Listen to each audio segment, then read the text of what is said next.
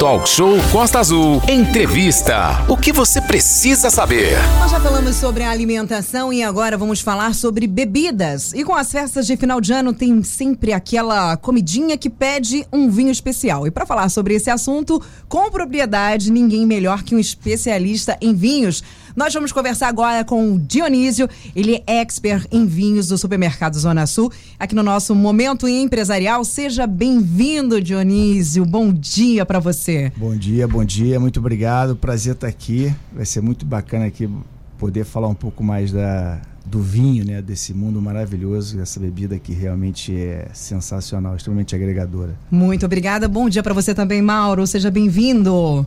Bom dia, Aline. Bom, bom dia, dia, ouvinte. Bom dia para você, querido. Obrigado pela sua participação. Para a gente começar falando com você, Dionísio, qual a principal função você, como sommelier, consultor de vinhos do, do supermercado Zona Sul, qual a sua função? Conta pra gente o que, que você faz. É só beber mesmo? É isso que você faz? As pessoas acham que sommelier só bebe o vinho. É, é só isso mesmo? Eu é, posso ser sommelier, por exemplo? Qualquer um pode ser? Qualquer um pode ser, mas a gente tem que estudar bastante, uhum. ler bastante, viajar bastante e aí, obviamente, degustar e, e ter a técnica de degustação, né? Uhum. Então, bom, na verdade, a função principal do sommelier, né, né, como consultor do Zona Sul, é cuidar desde a parte de selecionar todos os vinhos que são importados. Uhum. Na Zona Sul a gente importa 99% do nosso portfólio. Então eu que cuido disso, né? Então é escolher o vinho adequado é, de acordo com o seu preço, né? É para que o vinho entregue a máxima qualidade possível naquela faixa de preço. Depois disso tem toda a questão também de treinamento de equipe, preparar toda a equipe de vendas, né, que fica nas lojas para atender nossos clientes da melhor forma possível. É, criação de conteúdo, né, bastante conteúdo dar entrevistas. Uhum. então essa é a função do e beber. E, be e beber, obviamente, né? Gostar bastante, a experiência. Quanto mais se bebe, mais especialista se fica, né? Com certeza. Nunca mais vão criticar a gente. Não, gente, tá vendo? Não podem criticar a gente. Dionísio, é, eu frequento Zona Sul, mercado, e eu vejo lá que tem uma variedade enorme de vinhos, né? Tem uma variedade extensa, salvo engano, deve ser o supermercado que tem a maior variedade de vinhos é nacionais e importados de onde vêm os melhores vinhos? Dá para dizer assim, ó, de tal lugar o vinho é melhor? Como é que funciona isso? Olha, é, são preferências, né? Sim. Eu, eu, por exemplo, eu prefiro os vinhos do velho mundo. Uhum, da Europa. mundo fala exatamente, uhum. os europeus, franceses principalmente, italianos. Mas você tem na América do Sul, o próprio Brasil tem grandes vinhos, tem vinhos maravilhosos que te entregam assim uma qualidade muito boa, que transmite uma experiência muito bacana. Eu sempre falo que não precisa viajar para fora do Brasil para conhecer o que é uma produção bacana de vinhos, né? Uhum. Né, uma vinícola, ter uma experiência de produção. Se você for na Serra Gaúcha, você já vai, já vai ter todo esse conhecimento. Mas de fato, o velho mundo, até porque a palavra já diz velho mundo, né? Ou seja, já se produz vinho há muito tempo. O vinho chegou na França no século I, a gente foi descoberto no século XV, então, XVI. Então, ou seja, Outra coisa que é muita, muita gente, é, muita gente não, não sabe, né, que são as letrinhas embaixo uhum. dos vinhos. Tem a vinha a marca e tem Pinot Noir, tem Merlot, tem Cabernet. Gente, especial. São Olha. os tipos de uvas, né, Dionísio? Cada uva gera um um tipo de, um tipo vinho, de vinho com uma característica com com uma proposta diferente, né? Se você, por exemplo, tem um Pinot Noir, a proposta de um vinho tinto mais leve, então um tinto que pode até acompanhar um peixe um tinto que você pode simplesmente ficar batendo papo com um amigo. Exato. Né? Enquanto vinhos mais potentes, por exemplo, Cabernet Sauvignon em geral são vinhos mais potentes, estruturados. Então já pede comidas mais gordurosas, uma picanha maturada, um bife de ancho, hum. um cordeiro. Então, de acordo com a variedade de uva, você tem também um prato específico para harmonizar. E Aline, uma coisa importante, Oi. Dionísio vai, vai me corrigir se eu estiver errado. O vinho não é feito para. Quer dizer, é feito para consumir, mas ele tem o seu valor né? É, ele tem o seu valor maximizado dependendo da combinação com a proteína ou com a comida. Então existem vinhos para cada tipo de alimentação, né? Exatamente. Quando a gente você faz um, um, bom casamento, né? Essa boa combinação entre o alimento e o vinho, você vai ressaltar as características do vinho, então você vai realmente é, maximizar o, as qualidades desse, desse vinho. Uhum. Isso pode ser também o contrário, né? Se você pegar um vinho errado com que não ah, combina com um prato específico, hum. o prato pode matar o vinho. Então você vai, na verdade, estar tá destruindo aquela experiência que poderia ser bacana. Por isso que quando às vezes a gente vai num restaurante, né, a gente pede um alimento e a gente pergunta ao garçom qual vinho você me sugere para esse prato. Tem sempre isso. um vinho específico para o tipo de alimento, né? Isso é Exatamente. bem importante. Dionísio, deixa eu te fazer uma pergunta, né? A gente sabe que existem vinhos caríssimos e existem dos mais baratos. A primeira pergunta é a seguinte: o vinho mais caro sempre é o melhor? ele tem obrigação de ser, mas nem sempre é.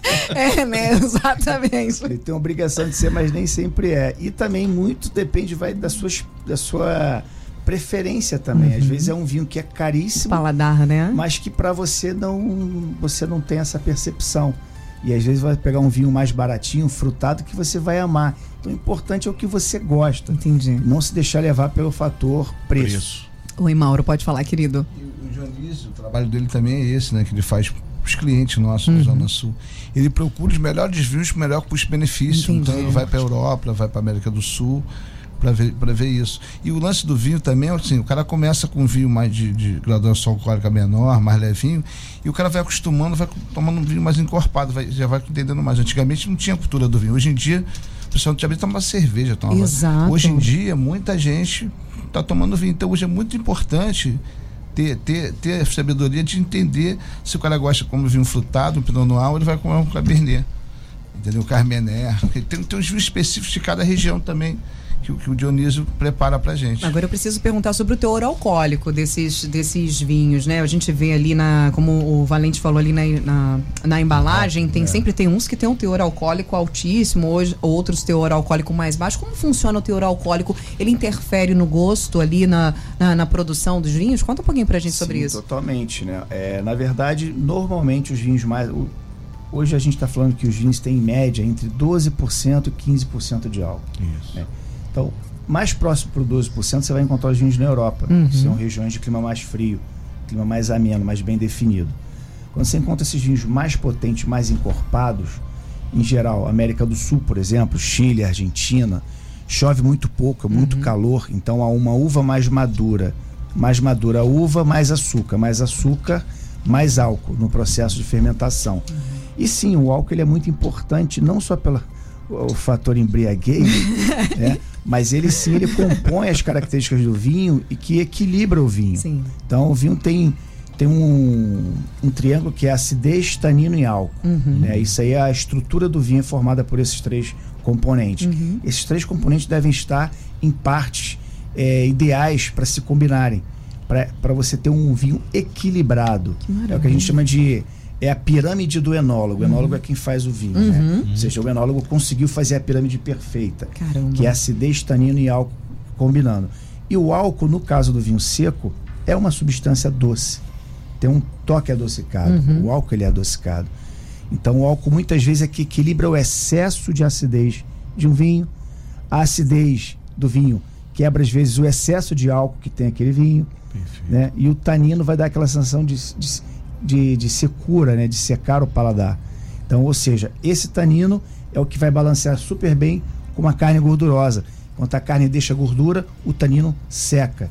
Então, esse tanino vai secar essa gordura da sua papila, legal. preparando o seu paladar para uma próxima garfada e para um próximo gole. Muito legal. Não sei você, mas me, me deu uma, uma, água na boca, literalmente, para tomar um, um vinho parte, né? e comer uma carne, mas tem que ser né, né, uma ritmo, carne né? gordurosa, né? Uma carnezinha bem preparada e um vinho. Vamos, vamos, vamos providenciar isso. Falando em providenciar, eu queria que você falasse um pouco sobre os vinhos de garrafão, que são os, os vinhos populares. Esses vinhos, eles são de qualidade, eles são bons. E eu gostaria, depois que você falar sobre os vinhos de garrafões, que é aquele garrafão grandão, uhum, né? Uhum. Você me desse uma média, ou para mim não, né? Para os nossos ouvintes, uma média daquele vinho bom. E qual é a média de um vinho bom padrão para você comprar no mercado, para comprar lá no Zona Sul, por exemplo? Pras qual vinho você, para festa de fim de ano, um vinho que você aconselha, tá no bom padrão, tá num preço que cabe no bolso de todo mundo. Mas primeiro, claro, o vinho popular, o vinho de garrafão. Bom, o vinho de garrafão é, um, é qual a grande diferença entre vinho de garrafão e o que a gente chama de vinho fino? Uhum. É a espécie de uva com que ele é produzido. Uhum.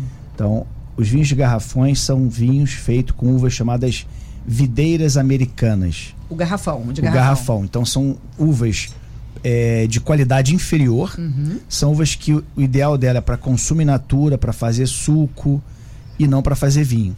Uhum. Então, vinhos com essa variedade de uva são sempre vinhos mais baratos, uhum. vinhos suaves, né? Porque você quando, inclusive muitas vezes até acrescentando-se açúcar mesmo a esse vinho. Uhum. Então é um vinho que vai. Hipercalórico te, também, te, então, né? Isso vai te dar dor de cabeça. Vai... Ah, então é por isso que a gente depois. Ah, já entendi agora. Então é por isso que a gente fica com. Só entendi Quanto agora. Mais doce, Quando você toma um vinho bom, você não fica com dor de cabeça. É. Você toma de garrafão no outro dia, você não é ninguém, nem levantar, você consegue a cabeça. É isso aí. Gente, o problema é o vinho do garrafão, e gente. e o vinho fino, ele é produzido com videiras superiores, são chamadas videiras é, europeias, ou vites viníferas. Uhum. Então são uvas de maior qualidade.